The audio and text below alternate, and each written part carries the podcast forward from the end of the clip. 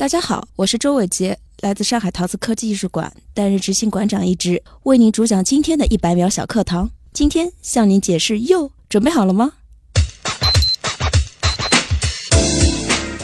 我们日常使用的陶瓷器一般都是穿着一身光滑平滑的衣裳，特别是日用陶瓷，对这衣裳更为考究。有的洁白如玉，有的五彩缤纷，十分美观。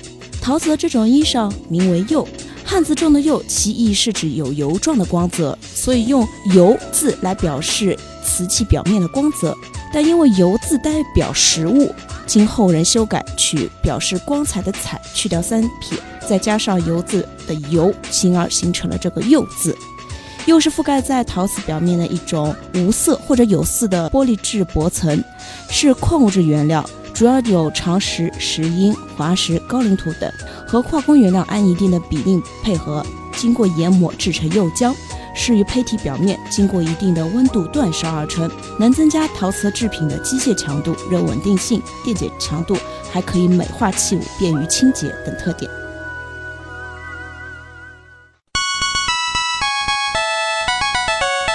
节目准备好了吗？正在将内容进行智能排列。嘉宾的情况呢？正在为您检索嘉宾的特殊喜好。不用那么详细吧？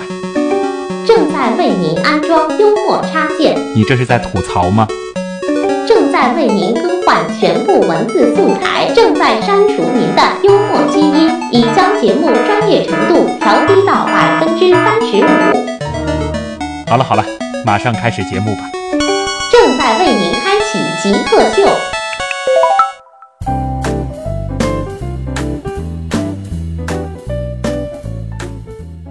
大家好，我是买过很多种陶瓷杯的旭东。大家好，我是周伟杰。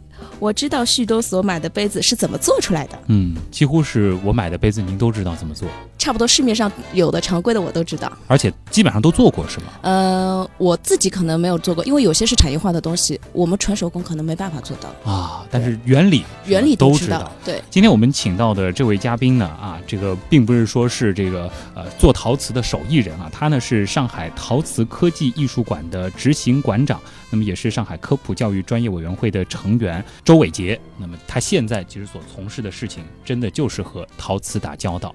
做陶瓷、收藏陶瓷等等涉及的这个领域其实也非常的广。那么今天的极客秀，我们的主题很简单，就是陶瓷。首先进入极速考场。极速考场。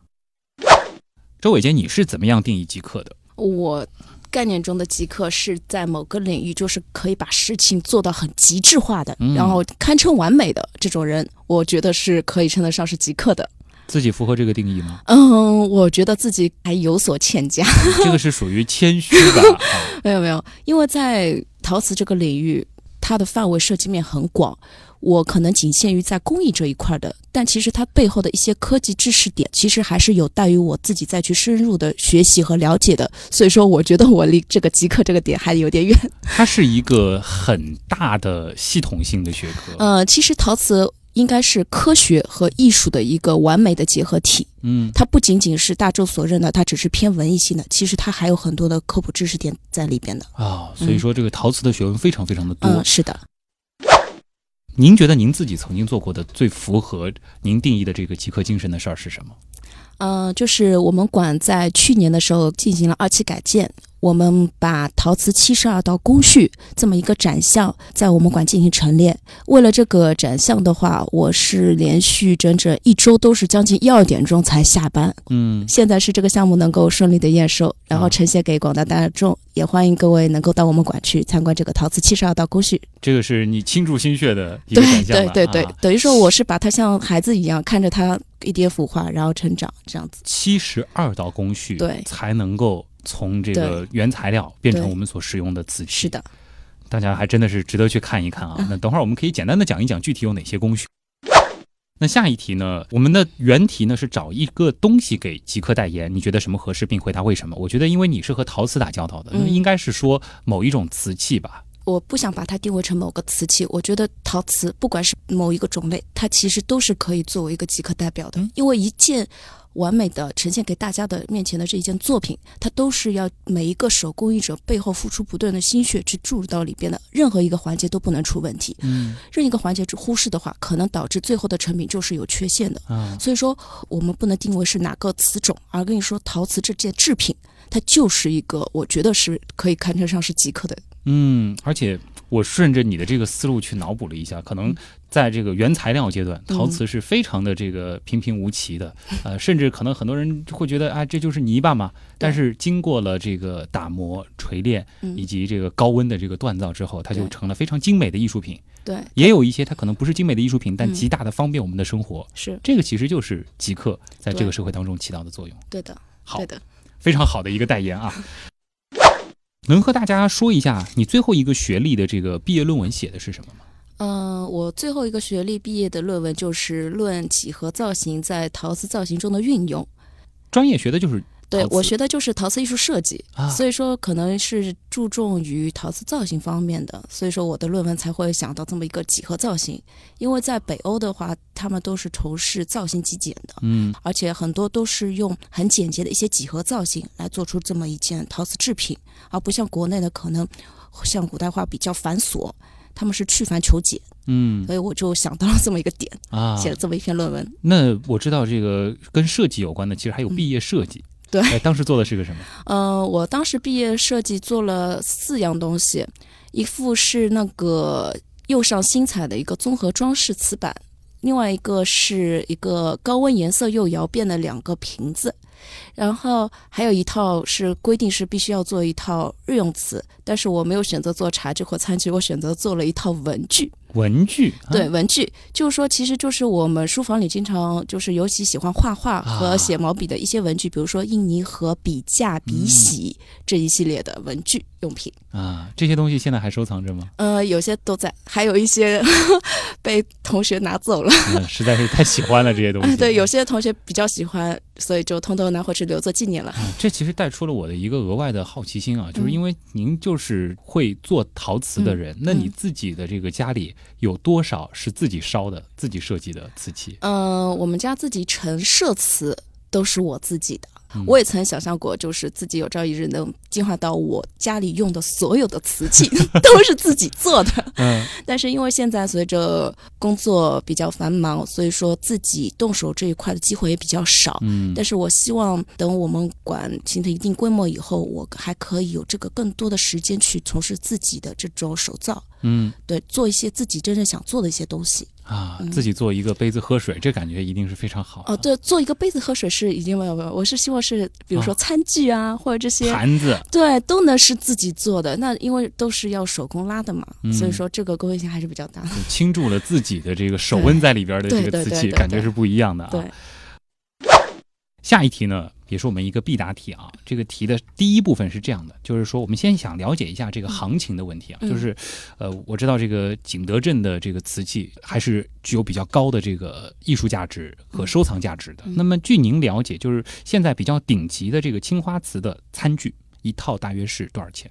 这里我只能说上不封顶上不封顶，对，它是真的是可以上到天价的。是是可以的。关键是，如果是它的原料，还有它的制作工艺，包括是谁做的，都是取决于这个价格的。所以说我没办法给市面上一些很好的顶级的青花瓷制定价格，因为它可能因为原料的问题，因为有些矿石它是越来越少的，它有些是具备不可复制性。嗯那这个在我看来，它我说它是天价都不为过，啊因为它不具备可复制性，尤其是手工的东西。嗯我可以说它就是独一无二的，所以说不没办法给它定价，说一定是多少多少价钱。啊，那您所接触过的能够标价的、比较昂贵的这个瓷器有吗？呃，如果市面上能看到的话，可能都是在万元级甚至几十万元级的能看到的，像一些收藏级别的，可能就是普通大众是不是就很难接触到，这个几十万元级的是真的可以拿来是可日以用来，常生活使用的。是完全可以用来，好而且是真的，问题的关键来了，嗯。您一年的收入大约能拥有几套这样的这个您刚刚说的这个消费级的这个瓷器呃，如果是普通大众是不是这还是买得起？如果是收藏级的，那还要得看着点，悠着点。就是普通大众的，你说的这个几万到十几万的这种 那倒不是，我说就是普通我们家用的，啊，家用的的买买还是可以的。嗯，那么那种比较贵的呢？比较贵的那就要量力而行了。量力而行啊，这个词大家可以揣摩一下啊，这个词中有深意。如果你不考虑其他所有的情况，你最想做什么事情？其实我最想做的就是在有生之年能跑遍全世界所有的陶瓷产瓷地，全世界的啊，去了解各个国家的陶瓷文化。所以你出去旅游，嗯，当地的这个跟陶瓷有关的地方一定我是必去的。啊。所以见过很多，嗯、现在还比较有限，嗯因为一方面是因为工作原理，就是很多时间可能是会被工作所牵绊，没办法迈出脚步去走得更远。嗯所以说，我也希望今后真的有这机会，我是希望能跑遍全世界所有的产瓷地。啊，产瓷地，呃，不光是产瓷，应该是陶瓷的产地。嗯，这个现在有没有这个几个主要的这个陶瓷产地？我们知道中国肯定是一个，对中国，因为是占了全球出口产量将近百分之七十，哦所以说主要的全球产瓷地还是是在中国的。像国外的话，像荷兰、德国、西班牙，还有北欧那些一些小的欧洲国家，他们都有自己的一些特色的陶瓷。嗯，这个就是随着这个陶瓷嗯这样子的一门技艺，嗯这个传播到世界各地之后，在当地结合当地的特色发展出来的一些，是的，这个也是我想去学习了解的。嗯。如果有一种能力，现在就可以立刻实现一个愿望，希望是什么？马上拎包走。马上拎包走就去看 对，啊，就是可以给你充足的，我们说金钱以及时间，还有精力，对可以到处去看。对的。哎，就光看看完之后，总有一个这个看完之后想干什么吧？看完之后的话，我可能会想整理相关材料，编一本书。嗯编一本书，就是关于各个国家的一些陶瓷的特征，包括它历史，还有一些主要是材料方面的，但是又不是纯学术性的那种书籍，是带点科普性的，啊让更多的我们国内的民众，如果没有机会可能到那些国家去了解他们的陶瓷，可以通过我这本书来学习到里面的一些陶瓷知识。感觉周馆长的这个生活真的是完全被陶瓷所浸润啊，不一不仅仅是包围了。那您在这个工作之余，还有其他的兴趣爱好吗？可能就是看陶瓷方面的书，这是兴趣爱好。对，因为嗯我自己会私下去买一点，因为包括我们自己馆里边也有相关的一些这种书，我都会比较针对性的去看一点，嗯，包括。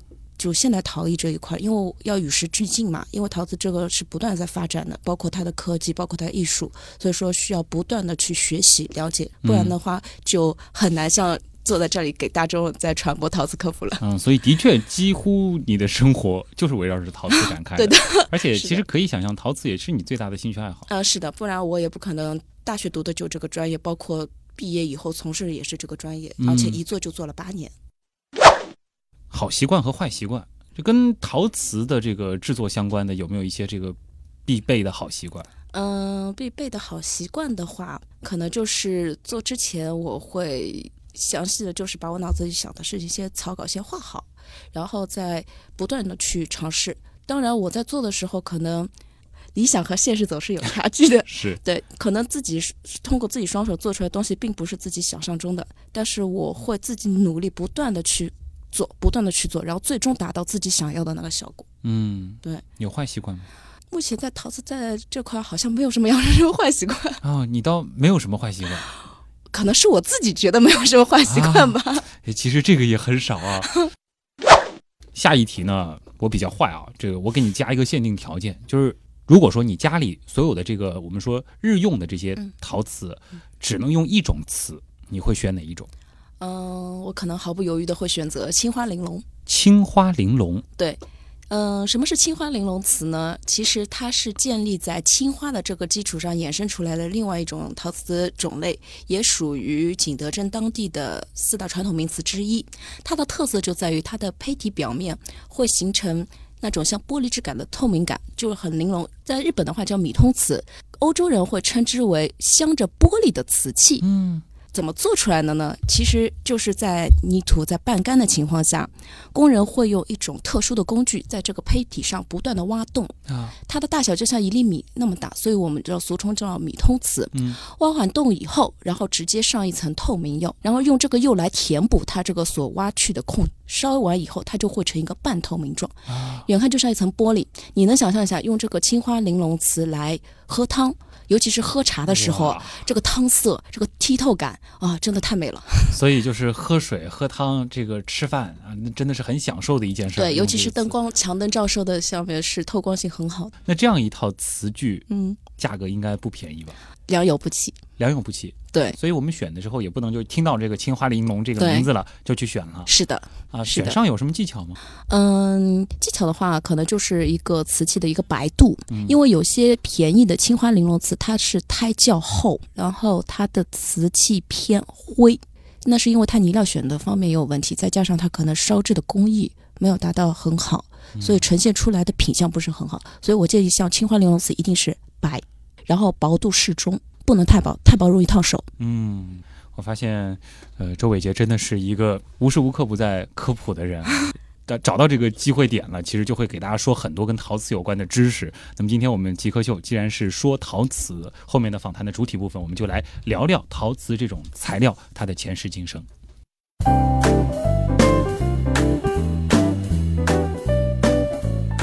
欢迎回到极客秀，大家好，我是曾经买过很多种瓷杯的旭东。大家好，我是周伟杰，旭东所买的陶瓷的杯子我都知道怎么做。嗯，周伟杰呢是上海陶瓷科技艺术馆的执行馆长啊，那也是一位，呃，真的算是陶瓷人了，因为我感觉陶瓷已经浸润在他生活的方方面面了。谢谢。呃，能和大家先来说说陶瓷，因为我们很喜欢把陶瓷连用，但实际上陶和瓷是两个概念。对，到底这两个概念它的这个分界点在哪儿？什么东西咱们才能定义为瓷？呃，是这样子的，我们经常说陶瓷，陶瓷，就像您说的，它其实是两种物质，但是它们有两个紧密相关的关系。呃，首先，陶应该说是瓷器的前身，瓷器是由陶演变而来的。嗯从根本，我们是从以下几点来区别陶和瓷的：一，原料不同，陶器它主要是以粘土作为主要原料的，而瓷器它的原料可能更多元化一点啊，它里边有高岭土、磁石、长石石英等组合而成的原料。其次，在做的过程中，陶它的烧制温度是低于瓷器的烧制温度的。像陶器，它的最高温度不超过一千一百五十摄氏度，一般性陶器顶多烧到一千一百度。然后瓷器的话，它的烧制温度要求就比较高，它是至少要烧到一千两百度以上，哦，至少而且至少一千两百度以上。第三点是从它的质地，大家都知道陶它质地是比较疏松的，它的气孔较大，嗯所以说我们像宜兴紫砂，它有隔夜茶不馊之说，就是因为它有气孔，它可以跟空气形成对流，从而导致它夏天就算你用紫砂盛放当个茶水，它也不会馊。但瓷器不行，你隔夜肯定会馊。因为它不透。对，这是从质地方面。第四点就是从我们外观来看的话，一般性陶器大家都主观就很粗糙，它摸上去很有质感，而且多不上釉。但瓷器它很细腻，多上釉。嗯，但是现在由于更多的装饰性不同，所以说陶也会选择上釉，对，为了就让它手感更好。但是它上的釉都是属于一种低温釉。我们为了让大众更好的了解，就是就是通过眼睛来看的话，我们还是看它就是露胎骨的地方，嗯就是它泥本身的质感，我们能看出来它就是是陶还是瓷。所以我们不能简单的以有没有上釉作为区分陶和瓷的对的对的这个关键点关键点。对，啊还是要看它泥露出来的这块地方。而且我们也不能简单的说嗯这个把陶和瓷这两种这个材料嗯啊分贵贱。对啊，都是一样的。嗯，就是可能这个也有特别昂贵的陶，是的，也有这个特别便宜的瓷。是的。嗯，呃，能说一说我们前面提到的，其实您在这个考场当中说到的那个七十二道工序，嗯。这个陶瓷它从原材料到最后的这个成品是一个怎样的过程呢？呃，其实陶瓷有我们是呃从那个《天工开物》嗯这本《天工开物》呢，是我国史上第一部科技类杂书，它里边就有一篇叫《陶砚篇》。陶是怎么写？就陶瓷的陶，砚就是土字旁加延安的延，其意为胚体的意思。它这里边就有一句提到就是“手过一批之力，过手七十二，方克成器”。所以说，我们是从他这一段话来解释，就是陶瓷制作需经过整整七十二道工序。嗯具体是哪七十二道工序呢？我们现在就基本上归类成七大步骤，因为我管里边我是归类了就是七大步骤。那七大步骤呢，首先一，它要开山取泥，啊，就是说很多大众都以为啊，这个瓷土大概是哪个山头，我挖一块泥，只要这个泥适合做瓷土，我就可以作为陶瓷的原料了。感觉河边是挖其实一捧啊非也，它必须得是先挖矿，啊，先到山上去挖矿，将这些矿石开采出来以后碾磨成粉，嗯然后再放在水里面沉浮，然后最后这一道取出来，我们叫瓷浆泥，然后做成原始的叫是墩子，我们叫泥墩子，就是原始的泥块儿。这是一块儿，挨下来以后，我们就是配釉炼泥。配釉呢，就是大家很好理解，你要做陶瓷之前，你要把这些釉都配好，对，叫配釉。炼泥呢，就是在做胚体之前，这个泥都是要反复揉捏的。就我们刚刚泥杯子要在水里边，然后再变成泥浆，再进行沉浮，沉浮个若干年以后，这个泥性就沉浮的越久，它的泥性就越好。你用了一个词叫若干年。一般性都是两到三年左右，啊，就是一个好不是一点采出来了就可以直接烧的。不是不是，这个泥需要沉浮的，因为我也是听那些老师傅说，他们就觉得从他们经验来讲的话，是这个泥沉浮的时间较久的话，它的泥性就越好。嗯，对，可能是沉淀掉了一些杂质的关系吗一？方面就是它的水分蒸发掉了，啊，然后它泥就保留下来了，然后保留的时候，它里边会自己的进行一些化学作用，从而促进它的泥性，嗯，使它更适合来做坯。挨下来就是我们的手工成型，手工成型有很多，像我们传最老古老的一种形式就是泥条盘筑法，然后现在演变成就大家看到了《人鬼情未》里边的拉坯。啊拉坯对就啊旋转的对对对，这些都属于手工成型。手工成型画好形以后，接下来我们就是要进行装饰。像典型的就是釉下装饰的话，就青花，它就是在泥胚上进行绘画的。然后画完青花以后，我们就会照釉，再进行烧制，那就是涉及到一个满窑和烧窑的一个工序了，那就是烧制。烧制完了以后，像刚才我说的，就是会有一些像青花斗彩。那青花斗彩的话，它就是釉上和釉下的一个综合装饰。那釉上这一块呢，那它怎么理解？就是先烧瓷，那瓷烧完了以后，我在上面进行彩绘，那这样子就会右上和右下就争奇斗艳，才有了这么青花斗彩这么一个工艺出来。是先烧瓷，先烧瓷完以后再画再画，画完以后再烧再上，釉不用上釉了，这时候只要回炉低温烧制就可以了。啊，所以就是这个颜料会渗到这个釉，呃其实它是。烧制在釉的表面，它还嗯不会渗到到釉里边去，它只是依附在这个釉的表面，属于一种低温颜色，是依附在这个釉表面的。所以这个工艺是很难的。嗯，这个工艺也不是很难。一般性釉上彩绘的话，这个工艺是相对比较好掌握的一个工艺方法。因为您提到了斗彩，大家一定知道那只杯子啊，嗯对呃，明成化斗彩鸡缸杯。我现在很多这个可能完全不了解瓷器的朋友，这一段话也能说的特别的溜啊。嗯是，呃，这只杯子它为什么能够有那么高的艺术价值呢？嗯、首先，嗯，它背后有这么一段，在我们看来是比较凄美的一段爱情故事。啊，对，就是成化皇帝。嗯主要是历史的一个附加值在。是的，是的，的，因为它是有个有故事的一个杯子，再加上它现在存世量很少，我们大陆就仅为刘一谦手上那一个杯子。嗯，嗯，基本上好像知道的鸡缸杯存世量好像也就将近有十二个杯子，好像据我所知好像就十二个。当然，也有一些民间的人说他那个手上也是真的，这个我们我们说是呃有依可据的，就是有来历的，我们嗯知道的就这么几个。啊，倒不是说这个斗彩这个工艺有嗯多厉害，嗯而是它本身对它背后的具备了怎样的故事。对的，对的，嗯这个工艺的话，也算是明代创作出来的一种装饰手法。啊，对也是比较有代表性的一种是的是的，是的。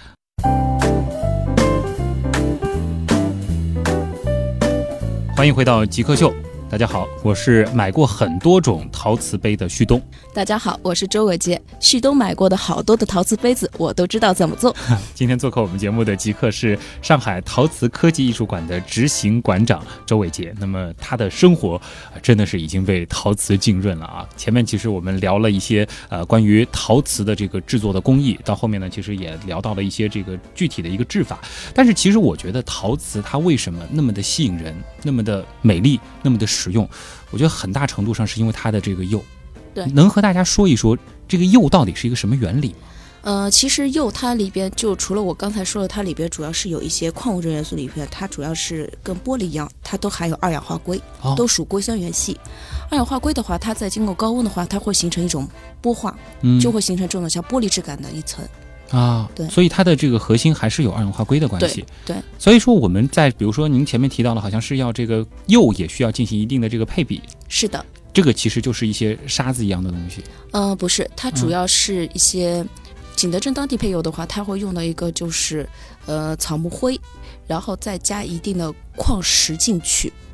其实矿石像我们用的一些矿物质原料，它会起到一定的发色，像我们平时看到蓝色啊、绿色啊这些，它里边都是用矿物质原料进行发色的。啊，像铜的话，可能就氧化铜，大家想嗯能想到的，氧化铜它就是绿色的嘛。对。如果红色的话，它里边就会有铁；像蓝色的话，它里边就含钴，嗯就是以这些作为发色剂进行发色的。啊，这也顺便解释了这个瓷器为什么会有多种多样的颜色。是啊，那我看到过这个有这个艺术家在这个瓷瓶上面这个绘画，他绘画所用的这个颜料和我们平时使用的原料一定是不一样的吧？嗯，绘画的话，我们分两种，嗯一种是釉下颜料和釉上颜料。嗯，它们都是里边都是含有矿物质的，因为要起到一个发色，都是含矿物质的，只是它烧制的环境不一样。像釉下的话，它要经过高温，它才能发色。像青花啦、釉里红啦，这些都属于高温的颜料。而釉上的话，它温度烧是比较低，一般性都在八百度左右就可以发色了。啊，但是釉上的颜料，它有一个不可避免，就是它里边会涉及到一些重金属，嗯需要靠一些重金属去发色。像粉彩的话，它里边就有砷；像一般新彩的话，它里边就含铅、嗯汞这些重金属。所以说，釉上彩的话，如果你在呃不知道其铅汞释放量安全的情况下，我们还是建议用右下的餐具会比较安全一点。啊，怎么判断右上彩和右下彩？其实我们靠摸就能摸出来。哦，像一件瓷器，你放着，如果你能摸出它的表面、它的釉面的花纹，一定要摸花纹处，你不要去摸白色的地方，嗯一定要摸花纹处有凹凸感，或者你能明显感觉是毛躁的，这个肯定是右下彩，呃，釉釉上上彩。对，像青花它就属于典型的右下彩，就嗯绝对不会错。啊，总之就是用这层釉来嗯起到一个隔离的作用。对的，对的。当然，就是我并不是说不让大家去买釉上彩，其实釉上彩并不是说都不好，但关键是你看你在哪里买。嗯所以说，最好是到正规的厂商店里边、超市去购买一这种釉上彩的餐具，嗯比较安全一点。不要轻易的去图便宜去买三无的这些陶瓷产品，这个有可能你便宜是占到了，但是你可能潜在的一些安全隐患是你所忽视的。嗯，所以说，我们建议还是到正规地方去买。就我们看到，其实现在有一些这个马克杯，它挺漂亮的，外面是嗯。白的，然后里边可能是彩色的，嗯。这个有可能用的是釉上彩是吗？嗯，要看的，一般性如果是杯子它里边有大面积用色的话，嗯。它有可能是用的是高温颜色釉，高温颜色釉啊，对高温颜色釉，它是有颜色的，但是它是属于釉，它不属于嗯。彩，所以说还是没问题的。啊，最怕最怕的就是杯子里边用的是釉上的那种图案，嗯，如果它你不知道它的安全性如何的话，建议不要用。所以说啊我们在平时买的时候，如果你真的没办法，又没有在专业仪器的帮助下，那你还是避免在口部以及杯子或者碗部的当中，甚至盘子当中有花纹的。有的可能看上去挺好看的哎呀，一只小猫咪趴着什么的，但是对你没法判断的话，对你没法判断。对对的对的，尤其是盛放这些酸碱类比较强的一些物质啊，包括食物或者是液体的话，是有一定危险性的。啊。其实今天讲陶瓷呢，就不得不提这个我们说瓷的英文了，China 啊，所以看得出和中国的这个渊源是非常非常深厚的。能和大家呃从这个发展史的角度来谈一谈瓷吗？嗯，好的。其实，嗯，说到陶瓷的一个发展的话，早在石器时代的时候，我们的祖先就已经开始用一些就地取材，开始制作一些陶器。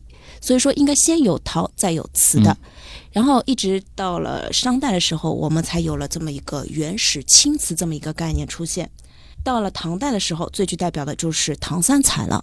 说唐三彩，很多人都以为它是瓷器，嗯其实它属于典型的陶器。啊，就像我刚才说的，并不能通过它上了釉就来判断它就是瓷器，还是要看它里边儿。对，还是要看它的材质。唐代瓷器开始广泛使用的吗？基本上已经开始作为日用了，已经开始嗯偏向于日用了。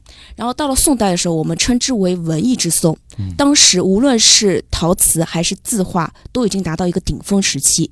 像瓷器界的话，我们就众所周知的就是五大名窑：歌、官、汝、定、钧啊。这五大名窑，这是大家都所知道的。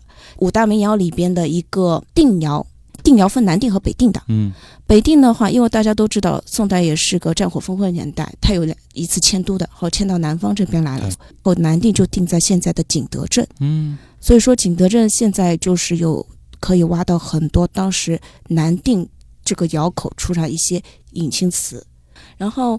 嗯，宋代以后，我们就要说的就是一个元代，它最具代表的是什么呢？就是青花，因为青花青花，就是从元代开始走向成熟期的。啊，在这个之前是在这个之前，纯色的那种，可以理解为是比较纯的，就是要么就白，要么就青。就是古代有个南青北白，嗯就是南方的瓷器偏青，北方的瓷器偏白。所以说，在元代之前的话，我们看到的都是比较单一的一个釉色体现的。到了元代以后，正是有了这个青花，就丰富了当时的一个陶瓷装饰手法。嗯，后来到了明代的时候，这个青花更是成了当时出口外销的主流。对，的确漂亮。对，畅销世界各地。到了明代的时候，也多了一个种类，就是我刚才说的一个斗彩，斗彩也是从明代开始的。从明代，然后发展到清代的时候，那这个它的发展趋势转向了什么？转向釉上彩装饰。嗯釉上彩的话，像康熙的话，就是康熙五彩。在康熙五彩的基础上的话，再一点点衍生出来了有珐琅彩和粉彩这两种釉上装装饰。像珐琅彩的话，它其实是从欧洲那边引进过来的一种工艺，并不是我们自己国产的。后来我们把珐琅这个工艺嫁接到了瓷器上面。其实大家概念中想到更多的就是景泰蓝，景泰蓝它它就是掐丝铜铁珐琅彩这种工艺，然后我们就把这个工艺嫁接到了瓷器上面，有了这么珐琅彩这个陶瓷品种出来。然后从了珐琅彩出来以后，就会演变成了一个粉彩，然后粉彩也属于典型的釉上彩瓷。我们叫软彩嘛，它这个工艺特征就在于它要在这个瓷器上用玻璃白铺底，就是在上颜料之前要用玻璃白，而这个玻璃白这是我想说的就是属于有毒的东西，啊，它里面就含砷，就是我们俗称的砒霜。嗯 呃，要以这个作为铺底，然后在上面进行加彩，这样烧出来的瓷器，它整体的色调是粉粉的，像红的或者是绿的，都是粉粉的，所以我们定义为粉彩。虽然很好看对，但是它是有毒的，啊，所以说一般性粉彩很少被用于，嗯，一般是摆件。对摆件居多，日用是相对少一点。就算日用有的话，它也是尽可能里边是没有，可能边缘处有一点装饰或怎样，因为它很漂亮，清新淡雅，不俗。嗯所以说粉彩也是当时的一个主流。啊，那么到了这个近现代以后到了，近现代以后，就像清末明初的话，最具代表就是珠山八友。珠山八友的话，它就是将中国的传统国画工艺结合瓷器，然后出来了就珠山八友这个时代。嗯到了民国以后的话，等于说中国陶瓷它就属于发展的一个滞带期，就没有太多的代表作出来。嗯一直到了我们新中国建立后，就有源源不断的一些新的陶瓷品种出现在大家生活之中，像最具代表的，现在普遍都会用到的一个古瓷啦、嗯呃贝壳瓷啦、珍珠瓷啦等等。啊，这其中有一些是这个技术的革新，也有一些可能是啊，比如说我们把这个技术。理解为是出口的话，又转内销，再和本土的一些技艺再进行进一步的融合和发展。那其实关于陶瓷的学问特别多啊。我们访谈的主体部分先进行到这儿，还有点时间要留给我们的听众朋友。我们来听听网友都有哪些好玩的问题。进入问题来了，问题来了，问题来了，问题来了，这里是极客秀，我是旭东。今天做客我们节目的极客是上海陶瓷科技艺术馆的执行馆长周伟杰啊，他是一位陶瓷人。我们来听听网友都有哪些关于陶瓷的问题。秋雨寒意啊，他问的这个问题就是能不能和大家说一说青花到底是一个呃怎样的原理？为什么它能够成为感觉是中国瓷的代表呢？嗯，青花瓷它其瓷白中泛青，其花清翠欲滴，典雅素净，所以被我们国人广为爱戴。就包括平时餐具啊或者都会选择青花瓷。那青花瓷怎么烧制出来的呢？嗯其实它在做之前，我们就是用它的料里边是含有氧化钴的，哦而这个氧化钴它含量越高，这个蓝色就越正，而这个氧化钴含量低的时候，它这个青花色发色就会发灰。嗯其次，它除了氧化钴之外，它还有其他的含量，像氧化锰和氧化铁。这两个在这里边起到怎样的作用呢？当氧化锰含量高时，这个青花的颜色是蓝中泛紫或蓝中泛红的；当氧化铁含量高时，这个青花色就会发黑。啊所以说，它们就像氧化钴、氧化铁、氧化锰彼此间的配比一定要恰当。嗯这样子青花色才会比较正。在绘制青花之前，我们都是先用笔直接蘸青花料，在未烧制的泥坯上直接绘画。这个青花料它没烧制之前，它的颜色是灰黑色的。所以我们得靠想象它烧之后的颜色。是的，当然，嗯、青花这个技法是比较难掌握的。它是一种熟能生巧工，你只有画了多，不断的看它烧制以后的成体效果，你才能想象中你所绘画的这个画面烧制以后大概是怎样一个效果。嗯，所以说青花瓷它的成品率也不是很高。在画完以后，我们再罩上一层透明釉，在还原的气氛下一次烧成。很多人都会想，诶，为什么是还原气氛而不是氧化气氛呢？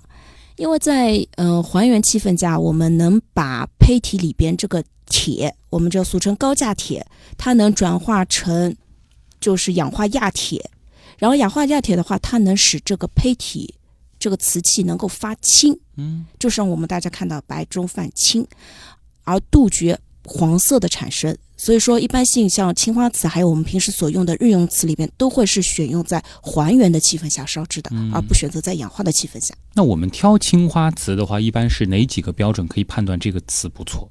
嗯，其实，嗯，如果从器型来看的话，肯定是要有规整，就是圆必须得是圆吧，不能是椭圆吧。对，还有就是颜色，颜色的话，现在青花市面上各种各样的青花色都有。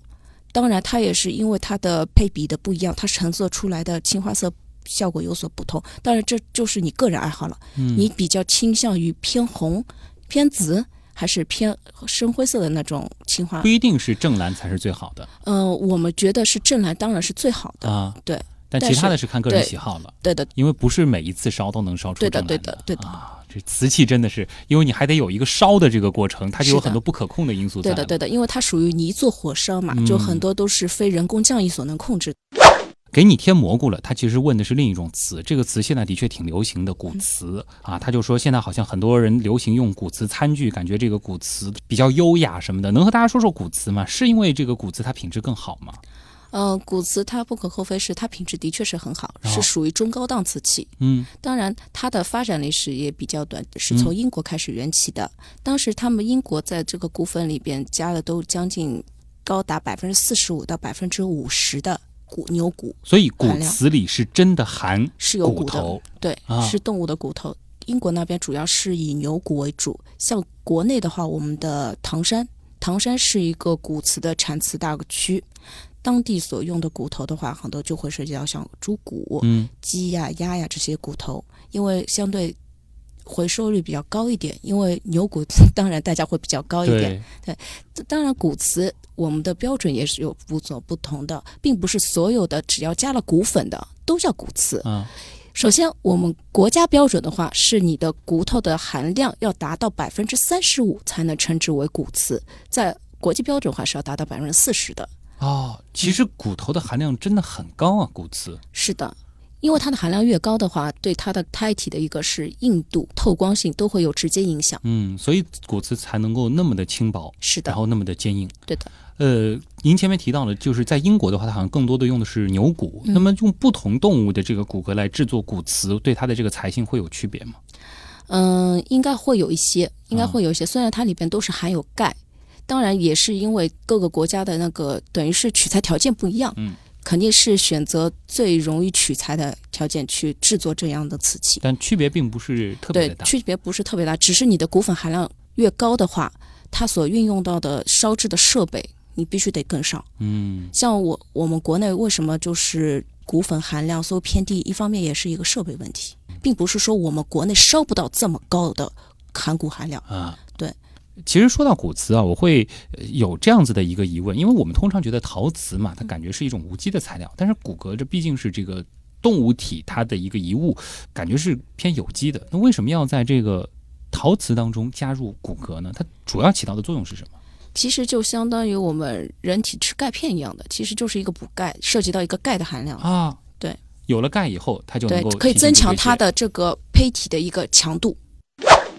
Vivian 九十九啊，他问这样一个问题，就是说，我们想到陶瓷，可能通常就会想到的是我们喝水的、我们吃饭的，或者说是在浴室当中用到的一些这个瓷器。呃，在现代生活当中，陶瓷还会出现在哪些地方呢？嗯，陶瓷其实在我们生活中无处不在嘛。哦，它除了大众所认识到的偏向于日用以外，大家能够想象吗？它小到可以作为圆珠笔的笔头，那个滚珠可以是陶瓷的。它优于不锈钢的，在于它具有一定的耐磨性，嗯，出油更加流畅。这是小的。大的话，那就要涉及到我们的军工领域了。嗯就军事方面的话，就是大炮的炮头，它表面的那层涂料就是陶瓷的，因为它具有一个耐高温性。啊，像我们的呃神舟十号外表层的那一层保护层也都是陶瓷的，所以说就陶瓷现在已经成为一个非常好的一个新型材料，嗯运用到我们的一些工程啊，包括军事航空领域。因为它耐磨、耐高温。对，这是它的一个特性。嗯，这就是为什么可能现在我们在这个日用里边还会有这个陶瓷刀之类的这种对。陶瓷刀，对这些都是一种这个陶瓷的一些新的工艺。对，陶瓷刀就是被称之为刀中之贵族，就是因为它首先它的制作工艺要比金属刀具要繁琐，它的科技含量也比较高，而且它是具备金属刀所不具备的一些特性、嗯，优势。对，我给大家做个选择题，你猜猜看，到底是陶瓷刀的硬度高呢，还是不锈钢的硬度高呢是？不是拿这个陶瓷刀和那个金属刀对划？嗯，我们是从那个呃摩尔系数来讲，嗯就是它的硬度。其实陶瓷刀的硬度仅次于世界上最坚硬的钻石，啊它的摩尔系数是十，呃嗯，钻石是十，它是九。九，对那就非常非常非常的坚硬了。对，所以说它就是切。呃，蔬菜水果的话，它是可以永保锋利，不需要去磨的。嗯，但是不锈钢的话，就用一段时间就会发现它的锋利度减小。所以说的话，陶瓷刀就是它的优势就是可以永保锋利。嗯还有就是我们一些老人家会用到那个陶瓷假牙。陶瓷假牙的话，它也是一个很好的材料，它就是利用了陶瓷一个可耐磨性，在咀嚼的时候，它不会让你的假牙形成一个磨损。嗯现在大家用苹果手机很多吧？嗯，其实我们的陶瓷还可以做苹果手机的外壳套，用做用它来做保护套。对，这个通常觉得瓷啊一摔就碎啊。对这个脆性是陶瓷它不可避免的，嗯就是现在也是我们近几年来一直在研究的一个主要课题，怎么避免它的脆性，但是它的美观性、耐磨性是很好的。对。啊，所以说，如果说这个呃，我们说瓷器它的这个脆性能够解决的话，那真的是非常了得的一种材料是的，是的，啊。其实我们更多的已经不能把这个说陶瓷必须想做成是器物了，它就是一种非常优质的材料。是的，一个呃很好的一个环保材料。嗯，您刚提到环保，嗯我正好有这样一个问题啊，是来自这个 Deborah，她说有的时候觉得摔碎了一个瓷杯、嗯瓷碗，觉得挺可惜的。呃，既然说这个陶瓷它是一种很环保的材料，它能回收吗？这个摔碎了以后的东西？嗯、是这样子的。目前我们像这种工业或者是日用的这种废瓷回收的话，我们是可以进行碾磨成粉，然后融入一些其他材质，是烧制成一些工业化的用瓷，而嗯不能再转化成日用的。啊像现在我们嗯国家日用建筑中心，它研发出来就是一种叫破墨砖，这个砖它很神奇，它是可以浮在水面上的。浮在水面上的砖是用于搭建水上建筑物以及地下管道建筑，嗯它可以起到一个防水隔热的这么一个作用。而这个砖，它的原料其中就有一部分是来自于这种工程废瓷，就像瓷砖或者是杯子这样子废瓷，它回收，然后结合河底淤泥，然后另外烧制出来的一种砖。啊，因为有的时候我也觉得感觉挺可惜的啊。这个瓷它虽然非常的这个好，也非常的实用，但是坏了以后这没有法再废物利用，这就这个挺挺难受的。那其实现在也有很多的这个技术可以给它进行再利用了。是的，二毛厂四号楼马老头，这个名字很好玩啊。他说，如果我想网购瓷器，需要注意些什么？嗯、网购瓷器的话，大家都知道，网上的图可以 P 得非常非常漂亮，嗯所以说，嗯、很多人选购瓷器的话，都是单纯的从价格方面去衡量的。比如说，我同样一个杯子，我可以通过不同的比价选择哎，我感觉好像照片上看上去都差不多，但是价格确实差很多。那我为什么不选择一个最便宜的呢？对，但是，一旦他选择那个最便宜的，你会发现实物跟照片是有很大差距的。啊，啥虽然都是瓷器，便宜的几块钱，就贵的几百甚至上千。对，其实陶瓷它在网购上面，我个人从我个人角度来讲，我觉得是比较吃亏的。啊，为什么呢？因为瓷器这东西有，呃我不光是说瓷器，我说陶瓷，陶瓷这东西你是必须得看到实物的，才有啊更直观的感受。对，因为美图是可以美化出来的，包括它杯体，它明明是很灰的，胎质明明是很灰的，它可以把它 P 得很白，没错很透。但是实际上你拿到并不是这种效果，嗯甚至说它里边有一些铁锈斑的释出，斑斑点点的，甚至有针眼，就是缺釉的地方有针眼，这个都是照片无法反映出来，嗯但是你实际上你会发现全是问题。所以您个人是推荐陶瓷最好是实体实体店店去去买是最直观的，啊，因为这个胎质你是触摸、嗯看，你都很直观。但网上它只会呈现最美的那一面给你看，哎所以我觉得陶瓷在网购这一块还是有一更何况你可能还。要担心来的这个路上对，别颠碎了啊。还还易碎，对，对是易碎，对。曾经遇到过这个类似的情况，也非常的郁闷啊。虽然说给换，但总归这个体验就非常差了是的，是的，啊。呃，效果拔群，他的这个问题呢，可能是和您的这个身份有关啊。嗯就是他知道您是这个上海陶瓷科技艺术馆的这个执行馆长，他其实就比较关心了，这个馆在哪儿？这是一个很基础的问题啊。另外就是说我到那儿，比如说我想做做瓷器什么，能能不能？嗯，当然可以。哦呃，我们上海陶瓷科技艺术馆呢是位于宝山区逸仙路三千号，是地处现在的杨浦、静安、宝山的交界处的。然后我们这个馆呢，除了有那个大师的精品，还有一些中青年的一些优秀作品。其实，最大的亮点就在于我们这边可以参与互动，可以做可以做东西。啊，就是你参观完了以后，你有一个对陶瓷一个直观认识，这时候你的手就会觉得很痒，啊，就很想动一动手，做一做。做现在。对，做一点陶瓷东西。然后，所以我们馆有六个体验项目。哪六个大体验项目呢？一个是拉坯，是我们比较火爆的一个体验项目。人鬼情未了一，对，很多都是啊看了那部电影才 认识到这个的。然后拉坯工艺，其次就是我们的手工捏制。手工捏制的话，就是我们会告诉你一些技法，无论是泥板还是泥条，你可以通过老师教授的方法去塑造你想要的造型。嗯，这是第二第二个互动方。第三个就是釉下彩绘，就是我之前介绍的青花。您可以在我们馆里边尝试一下青花。可以自己试着画一画。对，可以试着画一画，感受一下嗯，感受一下。然后第四个就是釉上彩绘。釉上彩绘的话，就是我给你现有的器型，比如说盘子啊、杯子啊这些日常所能用得到的一些器型，嗯你可以进行装饰，既可以放在家里进行摆设，也可以自己日用。啊，这就是我们画那个盘子，对然后烧完以后嗯就是可以直接用的，可以用的，可以用的，那很漂亮。这是第四个。然后第五个项目呢，就是我们有一个陶瓷马赛克的拼画这么一个互动项目，就是把我们一些陶瓷手工做的一些小方块儿，用不同的釉色体现，然后你可以在一些我们提供的一些木制品器物上进行二次装饰。嗯，这个都是比较偏向于低龄的小孩子比较会喜欢，因为他们看到这些五彩缤纷的陶瓷类，他们就会想去抓，然后就会想拼出自己喜欢的一些图案。嗯，这也挺适合这个孩子发展想象力的啊。对，第六个项目呢，就是现在比较热的就多肉植物，啊然后我们馆会提供一些白胎盆儿，白胎盆上呢，大家可以自己绘画，画完以后可以挑选自己喜欢的多肉种植进去，嗯那这个盆儿就是独一无二的，啊你买都买不到。对，种也是自己种，然后这个盆子也是自己是的，而且你可以自己搭配多肉。哎，像有一些这个，比如说是需要这个烧制的什么的，这个我当天就能够带回去吗？哦，对，这个陶瓷它就是有一个这个特性，就是没办法当场取走。啊，除了陶瓷马赛克和多肉种植以外，其他项目都是要等两到三周以后才能拿到成品的。两到三周。，对，它需要一个干燥和烧制的一个过程。嗯像我们平时烧制的话，都要经过十个小时烧制。嗯，这样子的一种等待，等你真的拿到它的时候，也会更加的珍惜。是，啊，大家如果有机会的话，其实也可以到呃我们周馆长的上海陶瓷科技艺术馆去走一走啊，顺便这个请教一些跟陶瓷相关的问题。我相信这个周馆长啊、周伟杰也会很愿意向你解答的。是的，欢迎广大群众能够到我们馆来参观学习。嗯，好，那也再次感谢周伟杰做客我们的极客秀，谢谢您啊！有机会我也到您那儿去，这个摸一把，拉一个批啊。那么以上就是本周的极客秀，我是旭东，咱们下周再见。